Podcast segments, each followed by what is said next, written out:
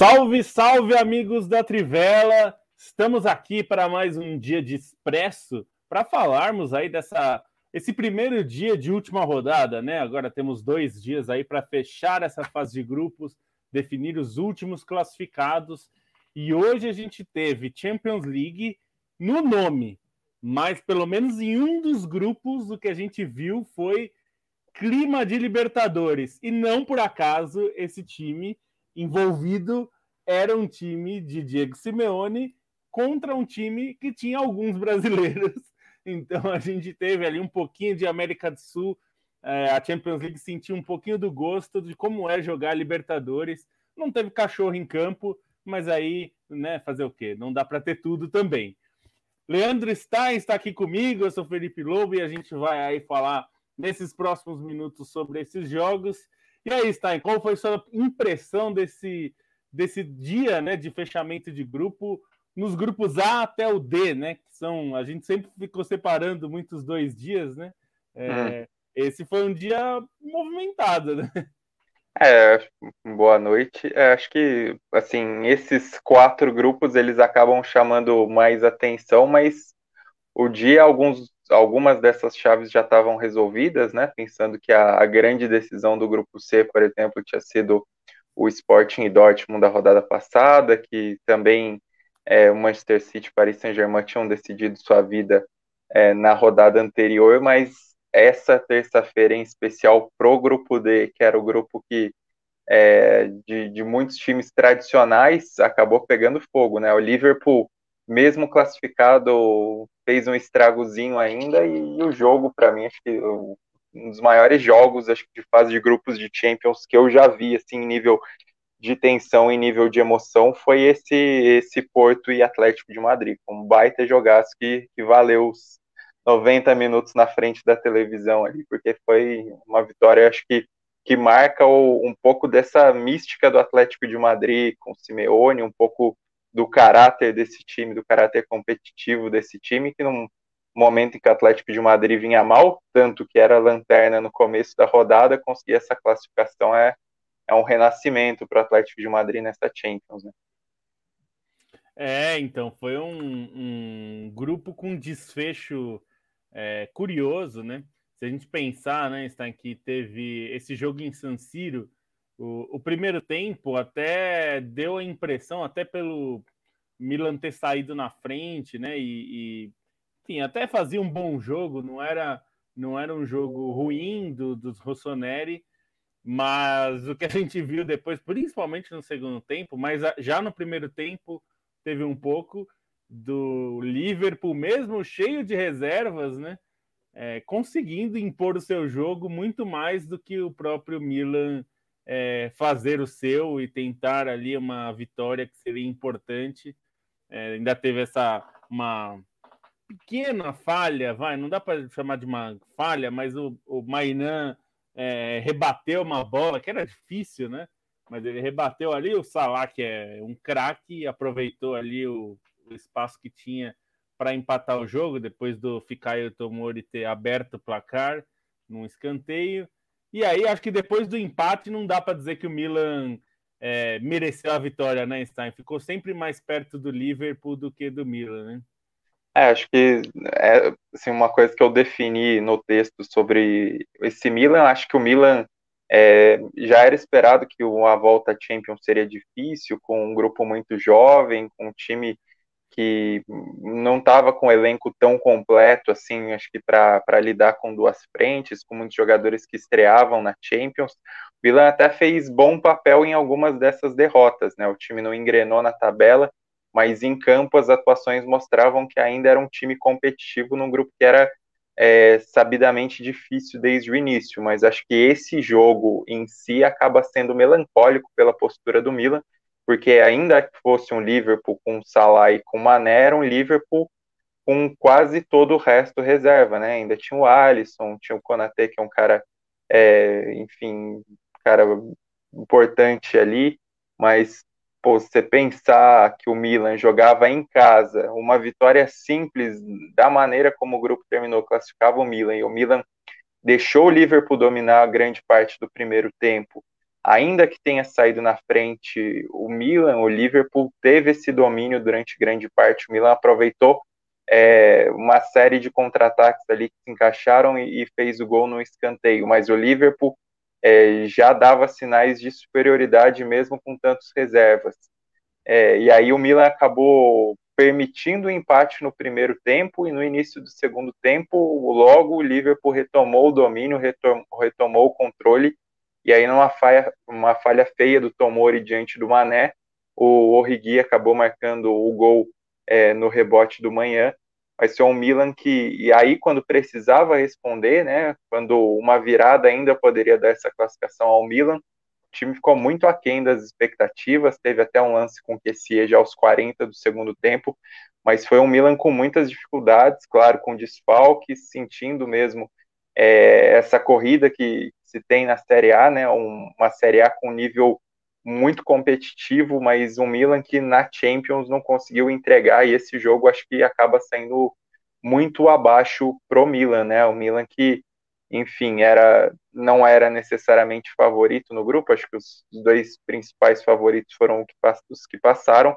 mas que nesse jogo especificamente contra o Liverpool, que já estava garantido, é, jogando no San Siro, com vários reservas do outro lado, acho que o Milan tinha a obrigação de apresentar mais e decepcionou bastante. Acho que o Júnior Messias ainda merece um destaque como alguém que tentou um pouco mais na equipe e tal, mas foi um Milan assim realmente melancólico nessa saída de nessa saída de fase de grupos na lanterna e um Liverpool que mesmo com, com esses poréns venceu é, manteve uma fome que nem se esperava né? Acho que esse jogo era um, um jogo que naturalmente é, se aguardaria um Liverpool mais acomodado mas nem isso aconteceu tanto assim. E o Liverpool, com 18 pontos, com 100% de aproveitamento, curiosamente se torna a primeira primeiro clube inglês a conseguir 100% de aproveitamento na fase de grupos, um dado que é interessante, né? Pensar no domínio da Premier League, mas que ainda nenhum clube da Premier League tinha conseguido fazer 18 pontos na, na fase de grupos da Champions, né? Assim, a gente é acostumado a ver, às vezes, é, o Bayern de Munique conseguindo, o Real Madrid conseguindo, o Barcelona dos bons tempos conseguindo, e aí o, o Liverpool acaba quebrando essa escrita para os ingleses. É, acaba sendo logo o Liverpool em cima do Milan e ainda, como você falou, né, Stein, a gente esperava que o Milan tivesse dificuldades, como todos os times que voltam para a Champions acabam tendo, mas por outro lado, é, o grupo não era fácil assim para o Liverpool atropelar como atropelou, né? Então acho que deixa um, pelo menos um recado aí para os rivais, né? Quem, quem vem, quem vier para o caminho do Liverpool nas oitavas de final, é, acho que recebeu um, um, bom recado aí que o Liverpool vai ser provavelmente um dos candidatos ao, ao título. Né? Acho que o Liverpool ele tem três coisas aí que acho que contam muito na Champions, né? É, quatro. Vamos deixar quatro. Uma é um treinador acima da média e isso geralmente pesa no torneio. Outra é um. A gente vê esse time já talhado para Champions, né? Campeão há pouco tempo, campeão é, inglês com disputas muito apertadas, então isso também é importante. É, é um time coletivamente muito bom, isso volta a acontecer nessa temporada, né? Depois de alguns momentos de incerteza. E individualmente, acho que o Liverpool tem caras que conseguem decidir, isso aí não, não se questiona. E assim, a fase do Salah, para mim, se pegar só esse primeiro semestre de temporada, o Salah é o melhor jogador da temporada. Então, é, o que ele vem fazendo é um absurdo. Hoje foi o melhor em campo, mesmo não precisando é, pisar tanto no acelerador, né? Mas, assim, enfim, é, acho que o Liverpool tem essa força para tentar para tentar buscar outra vez a Champions, ainda que acho que conciliar Champions e Premier League nem, nem sempre é uma missão tão fácil, né? Mas acho que pela maneira como esse Liverpool tem correspondido em vários jogos grandes e pela maneira como correspondeu continuamente nessa fase de grupos, obviamente é um, um rival para se respeitar bastante. É, e quem se classificou, quem olha a tabela agora, né, e olha que o Atlético de Madrid é o segundo lugar do grupo, parecia até óbvio se você olhasse no sorteio, mas não foi o desenrolar do, do grupo, né? E aí no fim o Atlético consegue essa classificação contra o Porto no Estádio do Dragão, vencendo por 3 a 1 que é um placar que acho que não diz absolutamente nada do que foi o jogo, né, Stein? Não diz, assim, é um jogo que quem não viu, recomendo, assim, tentar procurar aí no HBO Max aí que deve ter nos arquivos é, para conseguir assistir esse jogo, porque foi uma partidaça, o Atlético de Madrid até fiquei meio desconfiado com a formação inicial, com um trio de zaga formado por Vrsálico, é, com Dogbia e pelo Mário Hermoso, não parecia um trio muito entrosado para enfrentar um jogo desse calibre. O Atlético até achei que começou bem, é, aproveitando o jogo pelas alas, né, num, num 3-4-3 ali com o, o Llorente e o, o Carrasco muito solto pelos lados. Achei que, enfim, pudesse é, fazer algo a mais, mas no momento em que o Porto já crescia, o Atlético teve sua melhor oportunidade o goleiro Diego, o Diogo Costa fez duas defesas monumentais para conseguir evitar esse gol. E aí, da metade para frente do primeiro tempo, foi um vareio do Porto, o Porto pressionando muito, o Atlético de Madrid não conseguia sair do campo de defesa. E ter um goleiro como o Black faz uma diferença tremenda. Ele acabou fazendo uma defesaça é, num lance, num chute cruzado do Luiz Dias. Llorente salvou ainda o rebote quando o Taremi estava pronto para fazer o crime.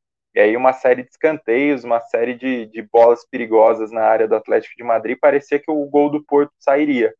No início do segundo tempo, o jogo até tinha cara de ficar mais aberto, né? Porque o, o Atlético de Madrid tentava escapar um pouco mais, mas o Porto marcava muito forte e atacava com muita velocidade. É, numa bola roubada, o o Otávio passou para o Taremi, o Taremi perdeu uma chance muito boa. Pouco depois, num contra-ataque, um bolão do Luiz Dias para o Taremi. De novo, o Oblak fez uma defesa sensacional no contrapé. E aí, nesse momento em que o gol do Porto parecia muito maduro, aos 11 do segundo tempo, uma cobrança de escanteio, Griezmann foi lá e a bola meio que bateu nele, ele pareceu meio assustado até e, e fez esse gol. E esse gol acho que foi uma chave do jogo porque o, o Porto sentiu o baque, o Porto não conseguiu voltar para a partida. É, só um adendo que eu esqueci de falar: o Atlético de Madrid no primeiro tempo entrou com o Soares no ataque, mas perdeu o Soares, é, acabou sentindo ali, entrou o Matheus Cunha. Então o Atlético de Madrid tinha esse desfalque, né? Voltando para o segundo tempo, no momento do gol, o, o Porto se desencontrou e o Atlético de Madrid parecia, enfim, tá mais centrado no jogo nessa hora. O Porto com dificuldades para criar ali, para dar uma resposta, até realizou mudanças. E aí a cara de Libertadores do jogo mesmo, essa, essa sequência de confusões, é, veio já depois dos 20 minutos. Primeiro num lance entre o Otávio e o, o Yannick Ferreira Carrasco, em que o Otávio deu um tapa na bola num, num lance de cobrança de lateral e o Ferreira Carrasco respondeu meio que dando um, um safanão com o braço. Aí o juiz mostrou o vermelho para o Carrasco e o amarelo para o Otávio, uma confusão, os caras se, se estranhando no campo. Eu achei que a decisão, assim, eu contestei um pouco a decisão, porque acho que é, no destempero os dois foram mais ou menos iguais, embora de fato a ação é, do, do Ferreira Carrasco tenha sido mais agressiva contra o Otávio. O juiz mostrou o vermelho só para o Ferreira Carrasco. Nesse momento parecia que o jogo virava para o Porto, né? O Porto que com a derrota do, do Milan, o Porto só dependia de si de qualquer forma, né? Mas é, um empate com a derrota do Milan bastaria para o Porto conseguir essa classificação. E aí o que, que aconteceu? Um minuto depois, o jogo continuou muito pegado ali nas disputas, até teve uma reclamação de pênalti, aí em outra bola na lateral, o Wendel, que tinha acabado de sair do banco, foi meter o cotovelo é, na garganta do Matheus Cunha, E assim, também acho que não foi um lance tão agressivo assim, mas considerando o critério que se usou para a expulsão do Yannick Ferreira Carrasco, para mim era óbvio que o Wendel seria expulso, de fato aconteceu. É, enfim, acho que nesse sentido, elas por elas, o juiz manteve o critério e, e até por uma questão de compensação que os árbitros tanto, tanto fazem, parece, parecia óbvio que acabaria expulso o Wendel. Ele até tentou dar um migué de continuar em campo para ver se o juiz esquecia dele, o juiz mandou ele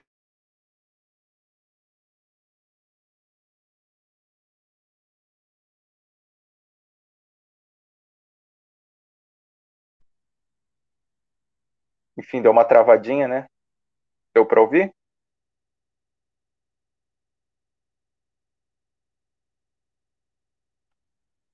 Eu não sou de lobo. vou sair ah, daqui, volto e, e já retorno, porque é. acho que deu uma caída na minha internet. Bom, é... e aí, bom, como, como o Stein falou, acabou virando um, um um clima de Libertadores ali no, no, é, no Estádio do Dragão, né? E isso aí agora está de volta e acho que esse clima de Libertadores ali é, teve essa. o Wendel foi um pouco. Eu não quero usar uma palavra forte, mas ele foi pouco inteligente, né? Foi pouco inteligente. Até onde mais ou menos vocês conseguiram ouvi-lo? Você falou da expulsão do Wendel e aí é, parou. Ah, então, é, acho que a internet deu uma oscilada aqui.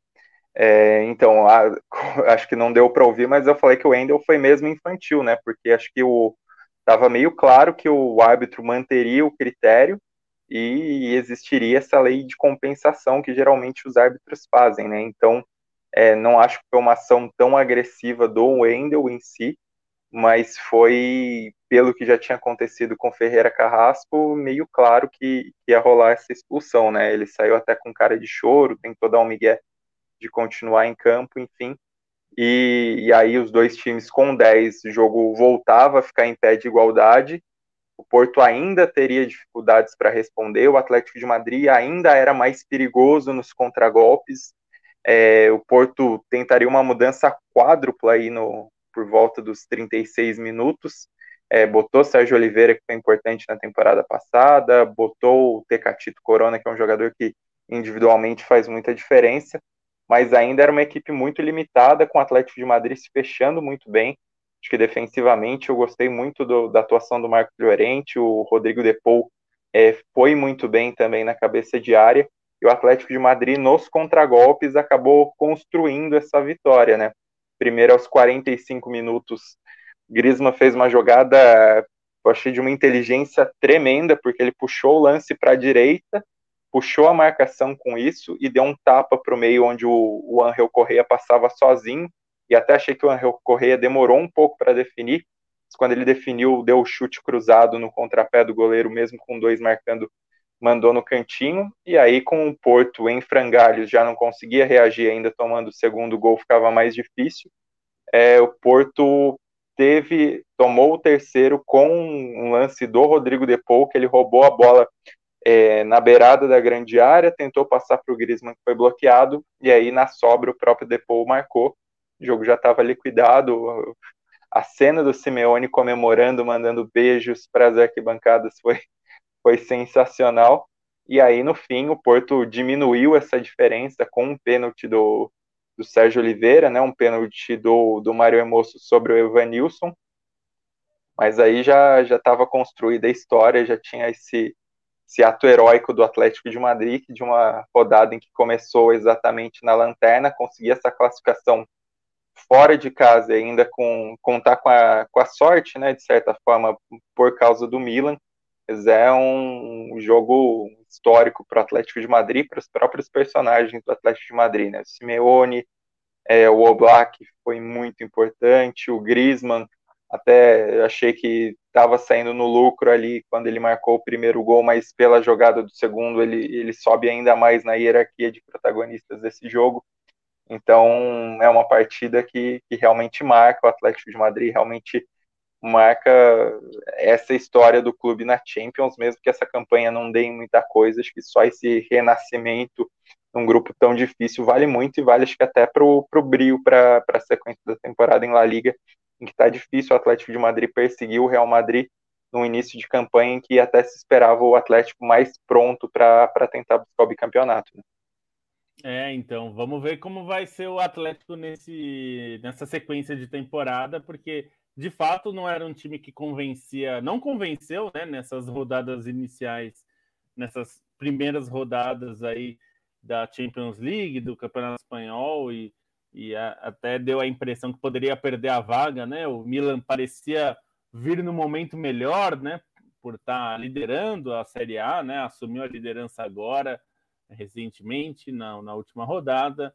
E, enfim, parecia que estava tudo encaminhado para o Milan conseguir, não consegue. E aí, assim, o Atlético de Madrid é um time que, se por um lado a classificação do Milan levaria um time que é o segundo maior campeão, ainda longe do seu ideal, né, de um time muito forte, mas um time de muita tradição, é, o Atlético nas oitavas de final é, não é certamente dos times mais fortes das oitavas, mas é um time encrencado, né? A chamada carne de pescoço. Não é exatamente um adversário que você comemora por enfrentar, né, Stein? É, um time que acho que sei lá, por exemplo, aquela classificação contra o Liverpool em 19 e 20, ela é, acho que mostra bem o que é, é esse Atlético de Madrid, né? Um time que tem um baita de um goleiro, tem jogadores importantes, cascudos, tem um treinador que, querendo ou não, sabe armar o, o time para dificultar contra adversários mais fortes, então, é, mais fortes no sentido de ter um estilo de jogo mais propositivo, mais ofensivo. Então, acho que dessa lista aí de segundos colocados vai ser um, um adversário que o pessoal vai querer escapar. É, vai querer escapar. Quem é, não vai poder pegar o Atlético nas oitavas de final é o Real Madrid. Real Madrid acaba em primeiro lugar no seu grupo, né, no grupo D, é, venceu a Inter, os dois estavam classificados, né? A Inter conseguiu a classificação na última rodada graças ao Real Madrid, é, graças à sua vitória, mas né, pelo resultado do Real Madrid também. E no confronto direto entre eles, no Santiago Bernabéu, deu Real Madrid até com uma certa tranquilidade, não sofreu muito para conseguir o resultado, ainda que o placar tenha ficado apertado na maior parte do jogo.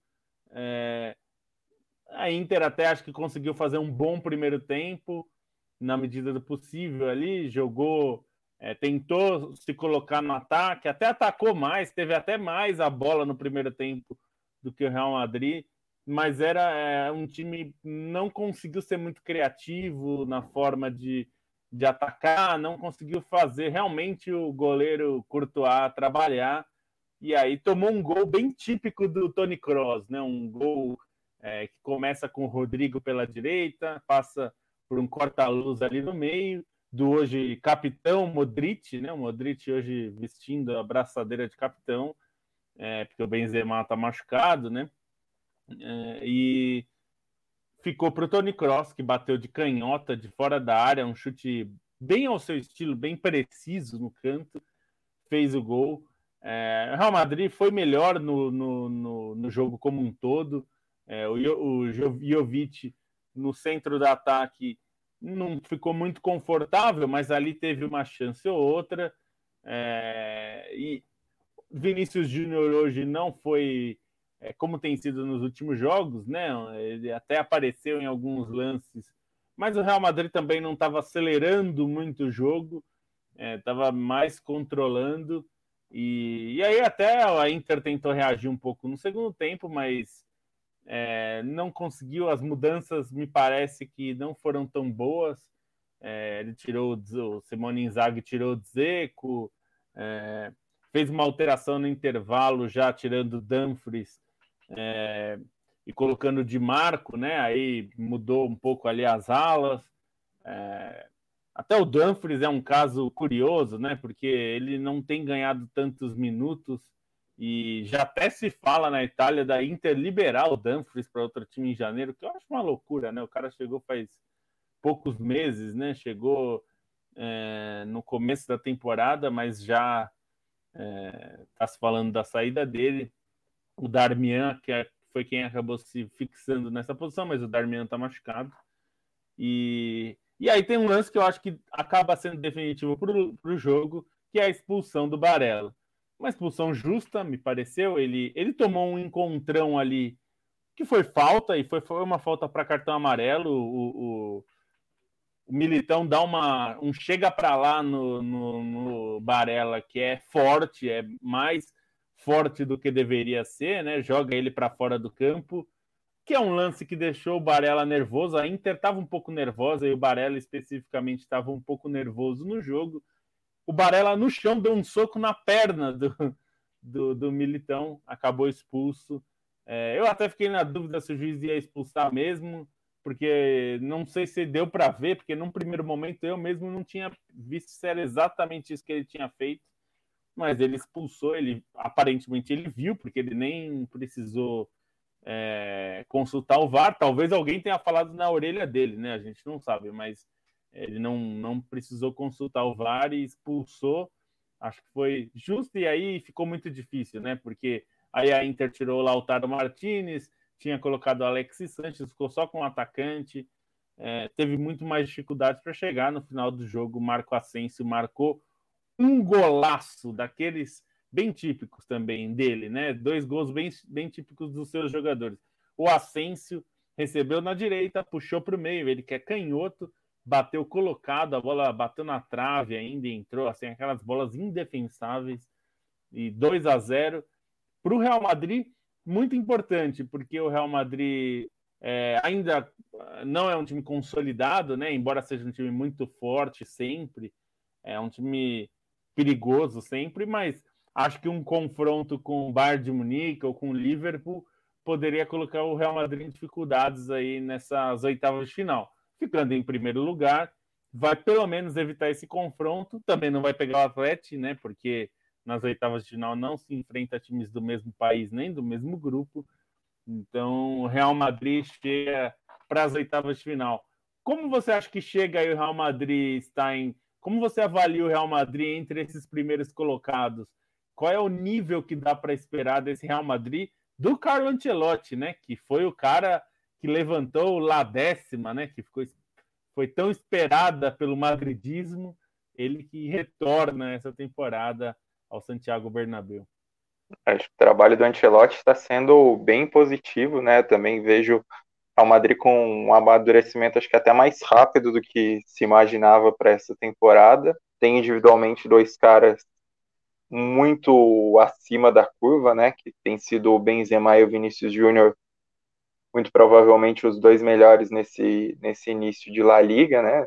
Botar uma trinca ali com o Oyarzabal, talvez, mas rendimento dos dois tem sido muito alto.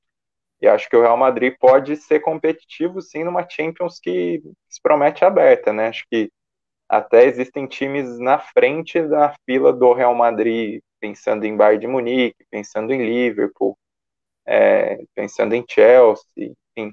Mas acho que o Manchester City, né?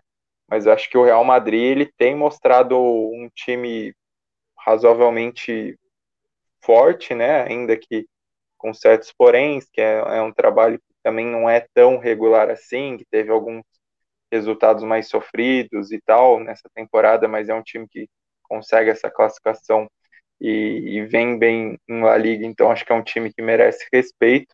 E Real Madrid na Champions é aquela coisa, né? Não, não dá nunca para subestimar. Então, acho que, que o Real Madrid tem sim condições de fazer uma campanha é, melhor do que algumas recentes, né? Conseguir, enfim, sei lá, pelo menos chegar numa semifinal, acho possível para esse Real Madrid que, que tem suas armas, embora Champions é aquilo, né?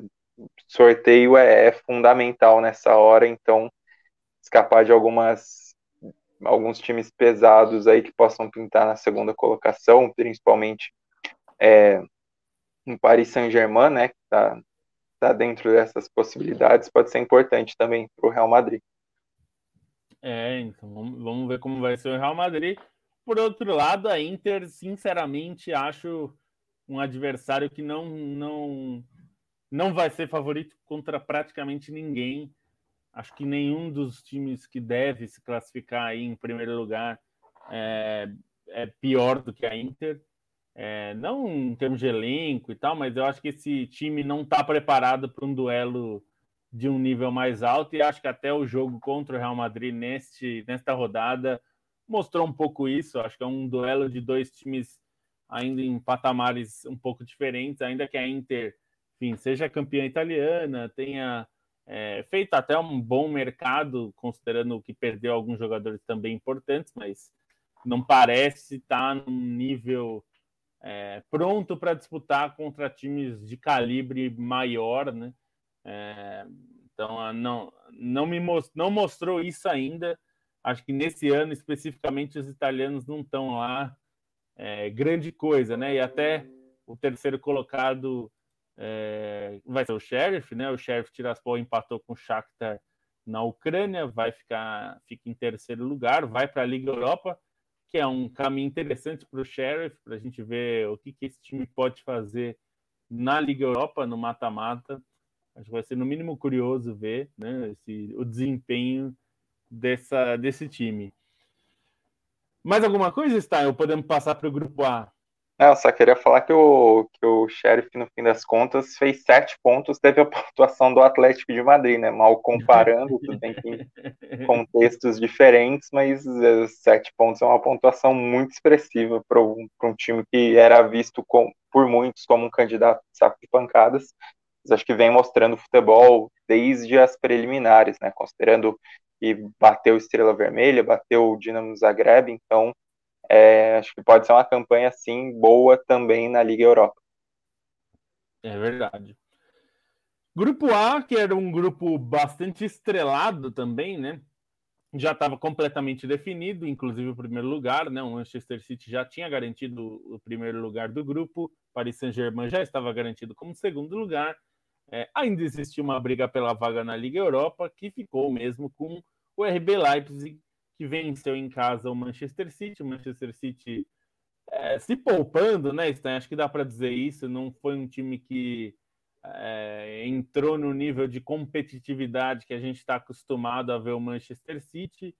Não que o time fosse em campo fosse é, completamente reserva, mas é, mas era um time longe dos seus melhores dias, pelo menos, né? E longe de, de apertar o ritmo mesmo, é, do jeito que, que a gente normalmente vê o Manchester City, e aí acaba perdendo do RB Leipzig nessa rodada final. O que, que dá para dizer desse, desse time? A gente até falou bastante do RB Leipzig, que o time às vezes jogou mais bola do que, do que os, os resultados mostraram, né?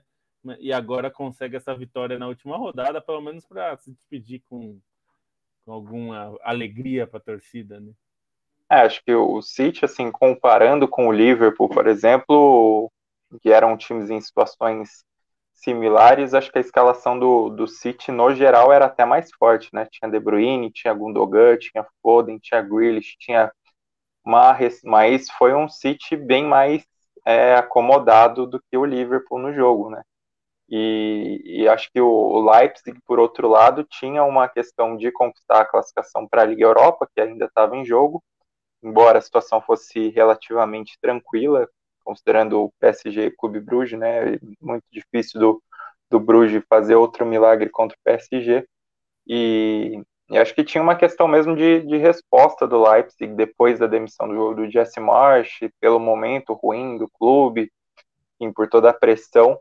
Acho que era necessária uma resposta. Foi uma boa atuação do Leipzig, assim, buscando o jogo, construindo os ataques, né? Então conseguiu fazer esses 2 a 0 antes de, de tomar o gol do City. O City depois ainda, depois de fazer o gol, teve uma expulsão burra do, do Kyle Walker num, num chute por trás ali.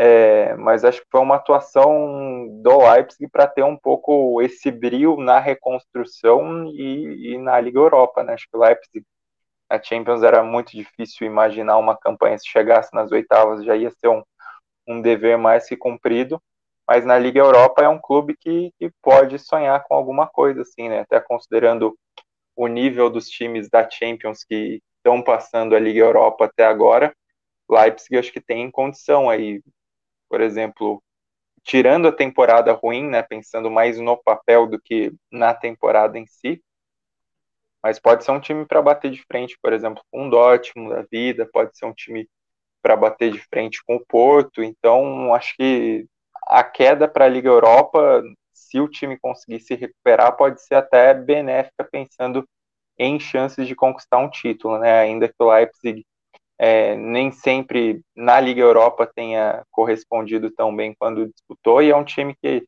tem essa necessidade do primeiro título, mas às vezes falha em alguns momentos decisivos, né? Acho que na Copa da Alemanha isso fica é, mais evidente, mas é um time que acho que pode ainda fazer alguma graça, assim, pensando é, no nível da Liga Europa, ainda que a Liga Europa, pelo que a gente tem assistido, e essa fase de grupos tem sido muito legal de acompanhar, é, é um torneio que vai levar times cascudos também para os mata-matas. É, é, esse, esse é um time que, que acho que a Liga Europa ganha um grande candidato aí pela bola, né, do, do Leipzig. Ainda que a gente tenha tudo isso que você falou, tem essa mudança aí do Jesse Marsh, mas é um time, é um time interessante para a gente ver na sequência. E para falar do outro jogo, PSG é, contra o Bruges, não teve jogo, basicamente, né? Porque em sete minutos estava 2 a 0 para o PSG, dois gols do Mbappé. Os dois primeiros ataques, basicamente, do jogo.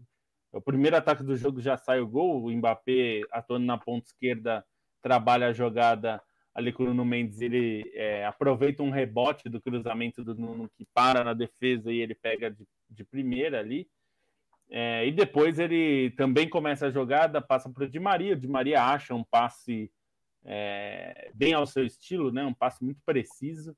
E aí o Mbappé faz 2 a 0 No final do primeiro tempo, o Messi fez um gol de Messi, que é um gol é, bem de marca registrada dele também receber na direita, dar um corte para o meio, bater colocado, fez 3 a 0 é, O PSG meio que desligou no segundo tempo, deixou o tempo correr um pouco.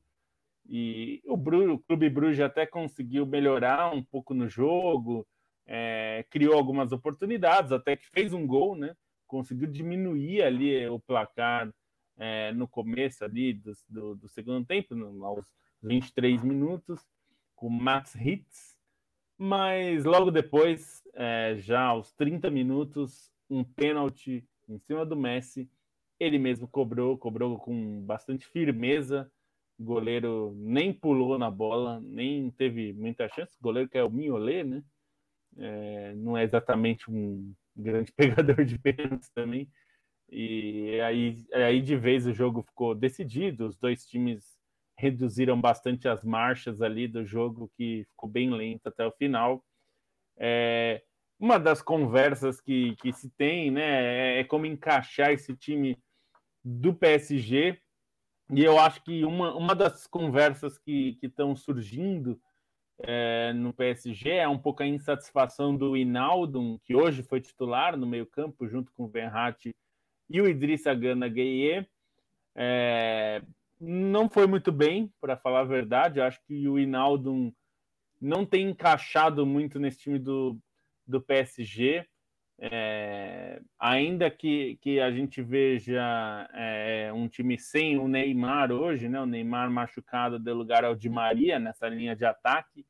E, e convenhamos, Di Maria é um jogador que se dedica muito mais ao time é, do que o Neymar. Não que o Neymar não faça isso, né? Quando tá, estão os três no ataque, normalmente quem até tenta é, é, consertar um pouco os problemas do time na recomposição é o Neymar, né? O Neymar tenta fechar um pouco como meio-campista quando está sem a bola para deixar o Mbappé e o Messi mais à frente.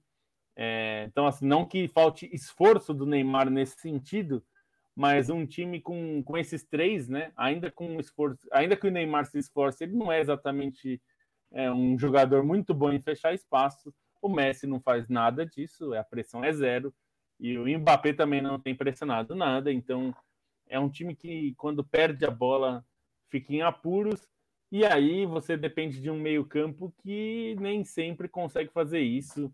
É, a gente sempre fala que o futebol é um trabalho coletivo, né? Então, é, esse time do PSG é um time é, muito setorizado, né? Os setores do campo é, não se conversam tanto. Isso é um pouco problemático. É, contra adversários mais difíceis, pode realmente pesar. A gente viu no jogo contra o Manchester City, né, Stein? Acho que esse foi o maior teste do, do time do PSG nessa, nessa primeira metade da temporada, acho, até pensando, incluindo aí os campos, jogos do Campeonato Francês, que teve alguns jogos difíceis também, mas acho que diante do Manchester City, que é um adversário de peso europeu, é, peso de brigar pelo título da Champions, inclusive, é, nos dois jogos, eu acho que o conjunto do, do PSG foi bem pior do que o do Manchester City.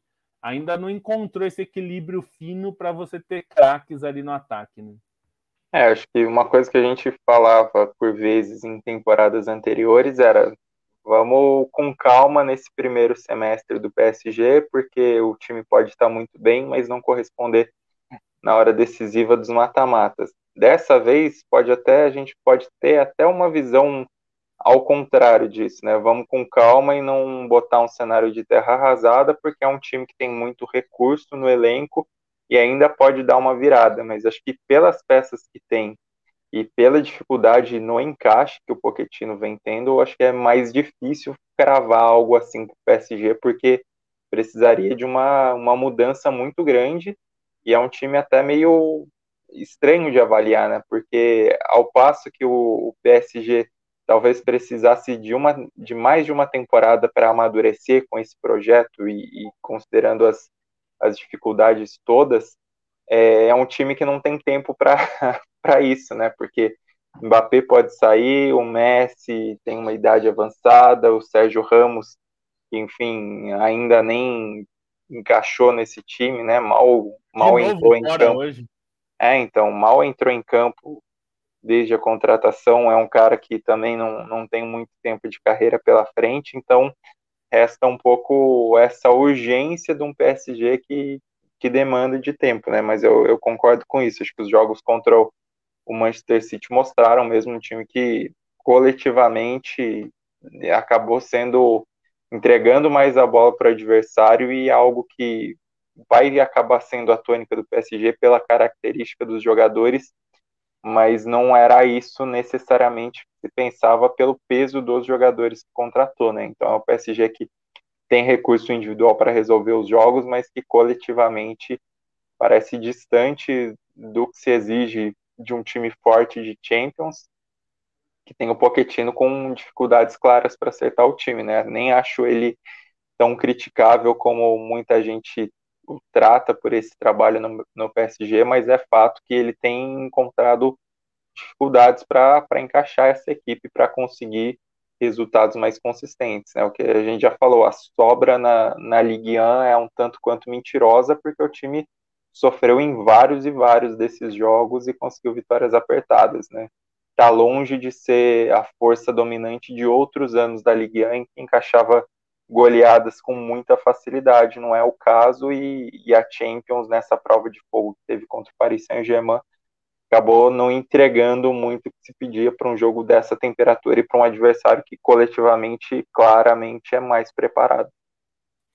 É, então, esse é um desafio. Eu também acho que o Poquetino não tem muita culpa, não. Acho que se, se cobra dele uma coisa que é muito difícil de fazer, né? Como você encaixa um time que tem três jogadores que marcam pouquíssimo, né? Sendo que quando você tem os três é, melhores ali no ataque, é o único que, enfim, corre um pouco para marcar, e não é só correr, né? Obviamente, é uma questão de posicionamento. A gente até falou disso no nosso podcast em relação ao Cristiano Ronaldo, no Rangnick e tudo mais. É, é que é difícil encaixar três caras que não marcam como o Cristiano Ronaldo, né? Um, encaixar um é uma coisa, encaixar três é um desafio difícil. E ainda que você coloque um meio-campo marcador, né, é, não, não vai adiantar, né? Você ter três jogadores a menos em recuperação é, é, costuma ser um preço muito alto para se pagar. Então, na verdade, a minha dúvida é se tem solução. Eu tenho, eu tenho a sensação que o PSG é, com esses jogadores não tem muita solução, ainda que com o Neymar fora, né, durante algum tempo, possa, possa acontecer aí uma solução é, mais equilibrada para o time, né? Mas é um desafio para esse PSG. E eu vou te dizer que eu acho que o Pochettino está bem torcendo para ele ser escolhido pelo Manchester United para ele poder se livrar desse negócio em Paris, que é uma roubada para qualquer técnico que vá assumir essa bucha, né? Porque é uma é, parece um ótimo trabalho, né? Parece uma maravilha, é um time que só tem estrelas e tal, mas em termos de equilíbrio é um desafio difícil. Assim, eu, eu na minha carreira de futebol manager eu jamais montaria um time com esses três, né? Mas quando eles estão lá, você tem que lidar com eles.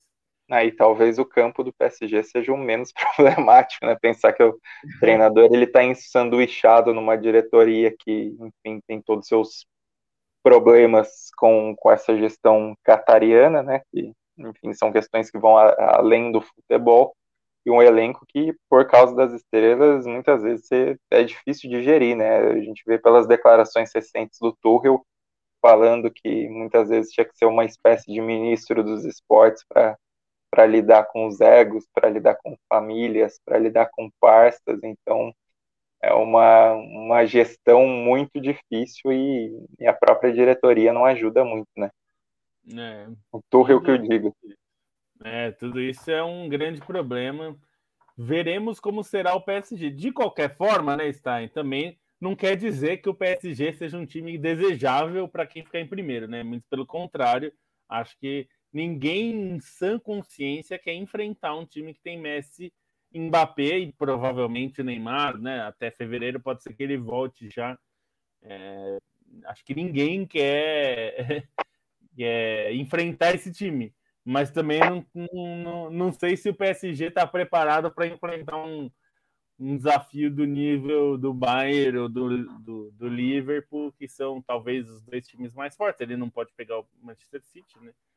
É, acho que contra esses dois, acho que ele não seria favorito. Contra os outros, eu acho que ele brigaria no mínimo de igual para igual, né?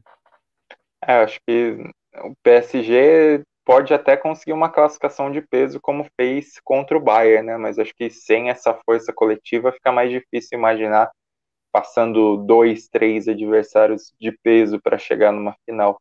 Um adversário desejável exatamente por causa das individualidades, mas também é um time que que gera algumas dúvidas e, e vai precisar mudar muita coisa para chegar mesmo num patamar mais confiável é, quando começarem as oitavas de final.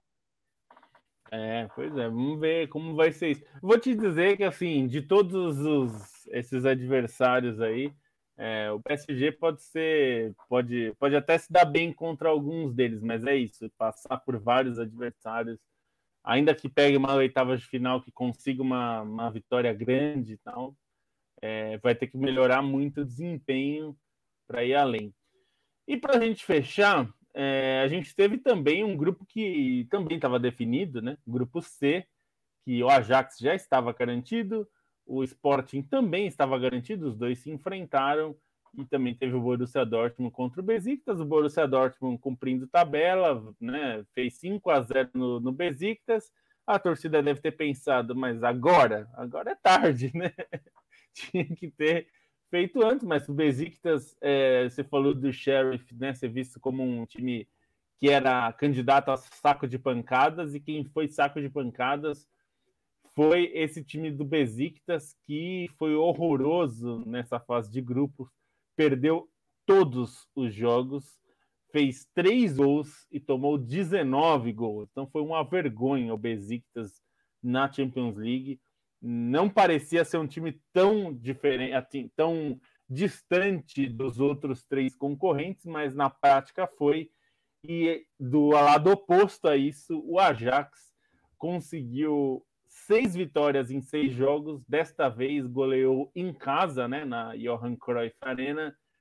O Sporting por 4 a 2 um gol do Anthony, um belo gol do Anthony, um gol de habilidade ali, gol do Haller de pênalti, teve gol do David Neres também, é, e, e aí uma vitória contundente né, do, do, do Ajax, chegou a abrir 4 a 1 tomou o quarto gol depois de já ter feito 4 a 1 é, O outro gol foi do Berguis, que fez também ali numa jogada de dentro da área.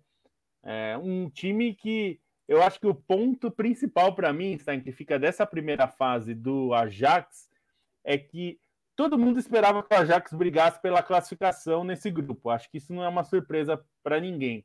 Mas acho que poucos, se é que tem alguém, é, acreditava que o Ajax ia atropelar de um jeito é, absurdo, né? Se a gente pegar os números aqui, o Ajax fez 20 gols em seis jogos, tomou só cinco. É, ganhou todos os jogos, quer dizer, é uma coisa absurda o rendimento desse time do Eric Ten Hag, né? É, acho que principalmente pegando as duas últimas Champions em que o time tinha caído no, na fase de grupos, né? É, em grupos é, até aparentemente mais acessíveis, acabou perdendo em jogos decisivos, né? Contra Valência e Atalanta. Acho que pesa, acho que o conjunto está mais forte, assim, olhando pro crescimento de alguns jogadores, né? Foi um Ajax que teve que é, se reconstruir depois de perder vários destaques daquela campanha até a semifinal, né? Progressivamente foram saindo, Frank de Jong, Delite, é, mas pegou outras peças, viu jogadores amadurecerem, até alguns caras ali mais pro, pro sistema defensivo, né? O Álvares virou um cara importante, o Martinez virou um cara importante. É, ainda tem um Tadic gastando a bola. O próprio Anthony é um dos, desses caras que amadureceu e é um dos principais. O Haller foi uma contratação muito bem-vinda na temporada passada, que até não pôde jogar né, a, a fase decisiva da Liga Europa por um erro de inscrição e acabou entrando na equipe nessa Champions, se torna o, o jogador a atingir mais rápido 10 gols em uma, uma Champions League a partir de sua estreia. Ele estreou nessa temporada mesmo. E acho que é um Ajax que ele continua com um treinador excepcional, e disso não tem muita dúvida. Um time que é muito forte no conjunto, na maneira como constrói as jogadas, acho que isso fica evidente é um time que continua sobrando no campeonato holandês, e assim, algumas marcas são é, impressionantes por lá, e na Champions não, não deu a mínima brecha para qualquer adversário, né? acho que as vitórias sobre o Borussia Dortmund acabam tendo um peso bem maior pela por seu confronto direto que se esperava ali, né? Mas esse jogo contra o Sporting, um Sporting que vinha embalado, o jogo podia não ter muito valor em si para a classificação, mas o, o, Ajax ainda manter essa, essa rotação altíssima contra o Sporting, que vinha embalado pela classificação contra o Dortmund, pela vitória sobre o Benfica é, no campeonato português, acho que, que, é, que vale um pouquinho mais essa, essa história bacana do Ajax, né? Acho que ainda não está na primeira prateleira de favoritos, mas também é um time que acho que ninguém, se a consciência, deseja enfrentar, porque tem camisa, tem história, tem qualidade individual, tem um grande treinador, tem um time que funciona bem e que se conhece há muito tempo, várias dessas peças. E, enfim, não faz muito tempo já despachou, já despachou um Real Madrid que era tricampeão, despachou uma Juventus que era tida como favorita, então acho que é um, um time que continua merecendo esse respeito e que virou, voltou a, a virar essa força na Champions, como não tinha conseguido ser nas últimas duas temporadas. É, e é um time para lá de interessante, né? Eu, eu acho que é um dos times é, gostosos de ver jogar, né? Para a gente é, acompanhar. E é aquela coisa, a gente já tinha falado isso antes, mas quem, torcedor do West Ham que vê o Haller, o que ele é importante hoje para o time do Ajax, fica pensando, né? Poxa, mas era esse jogador aí que a gente tinha contratado, né? e no, no, no West Ham não foi tão bem. Mas é, o Anthony está sendo um dos grandes destaques, é, além do gol, uma ótima atuação de novo dele. Hoje o David Neres titular. Eu gosto muito do Gravenbert no meio-campo, acho que esse é um jogador para a seleção holandesa já é, vai ser importante, tem muita bola. É, acho que o Ten Hag conseguiu uma solução bem interessante com o Bergers pelo meio, né? é, ele que muitas vezes é, foi ponta, né? E no Ajax está sendo usado como um jogador no meio, né? Um meia central ali. Está é, fazendo muito bem esse papel também. Então é um time bem interessante do Ajax. É, como você falou, bem é, trouxe alguns jogadores interessantes. É, hoje até poupou o Tadic, né? Que ficou no banco, nem precisou entrar. O time jogou com tranquilidade. Tem o Klassen, que é um jogador já rodado né, no elenco, é, normalmente é reserva, é, mas, enfim, joga bastante também. Quando ele não começa o jogo, normalmente ele entra, como foi o caso hoje. É, então, tem muitos jogadores interessantes aí. Também acho que coletivamente, né, a gente até falou da qualidade do City como equipe, e essa é, é uma qualidade também do Ajax para essa fase de mata-mata não acho que é um time muito é, muito desejável para se enfrentar. É, Mas... não, só, só acrescentar sobre o Sporting também, que acho que apesar do, do peso da goleada, é uma derrota que pro Sporting acho que significa pouco, né? Considerando que, de fato, o Rubem Amorim poupou o time praticamente inteiro, poupou bem mais do que o Ajax, por exemplo. É, acho que até é surpreendente aí o Ajax entrar com tantos titulares, mas acho que para esse momento do esporte em si é um, um, resultado que acaba pesando pouco assim no momento do clube, né? Acho que é, é importante pro Ajax em si, mas pro, pro esporte não deve ser, ser uma derrota tão levada na conta em si, enfim, por, pela maneira como se poupou, pela maneira como vinha de um momento importante no Campeonato Português, né, com uma baita atuação contra o Benfica na sexta-feira. Eu acho que o Sporting ainda, o fato de conseguir essa classificação, é, embora seja um time para ficar nas oitavas de final, né, é, depende, vai depender muito desse sorteio, mas é um jogo que não vale tanto e o, o Sporting, eu, assim, eu tenho um, uma impressão que pode ser um time chato de se enfrentar também, por ser um time que é, por vezes consegue se fechar ali para jogar nos contra-ataques, e foi o que, que fez o Borussia Dortmund sofrer, né, e fez o Benfica também, time muito competente né, nesse estilo de jogo que se propõe, muito preciso tantas vezes no ataque, então acho que é um, apesar dessa derrota e apesar de sair com, é, enfim, mais uma goleada aí no, no, contra o principal rival do grupo, acho que é um, um resultado que acaba é, pouco considerável assim a história do, do esporte na, na, nessa Champions. É, é isso. Acho que para o esporte o mais importante era classificar e conseguiu essa classificação. Agora vai para as oitavas. Acho que das oitavas em diante, qualquer coisa que vier para o esporte é lucro. É, não pelo tamanho do clube, mas pela é, diferença mesmo de elencos. Claro, vai depender de quem vai pegar, mas é, dificilmente também o Sporting vai ser um time favorito contra quem quer que seja. Na verdade, acho que nenhum. Acho que é um caso parecido com a Inter em certo aspecto.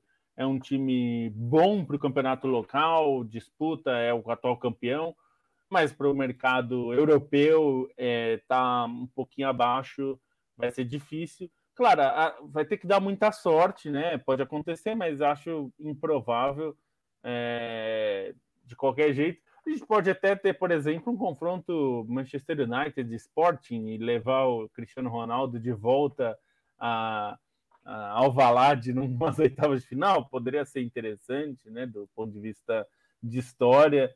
É, mas acho que para o Sporting é muito importante chegar até as oitavas de final.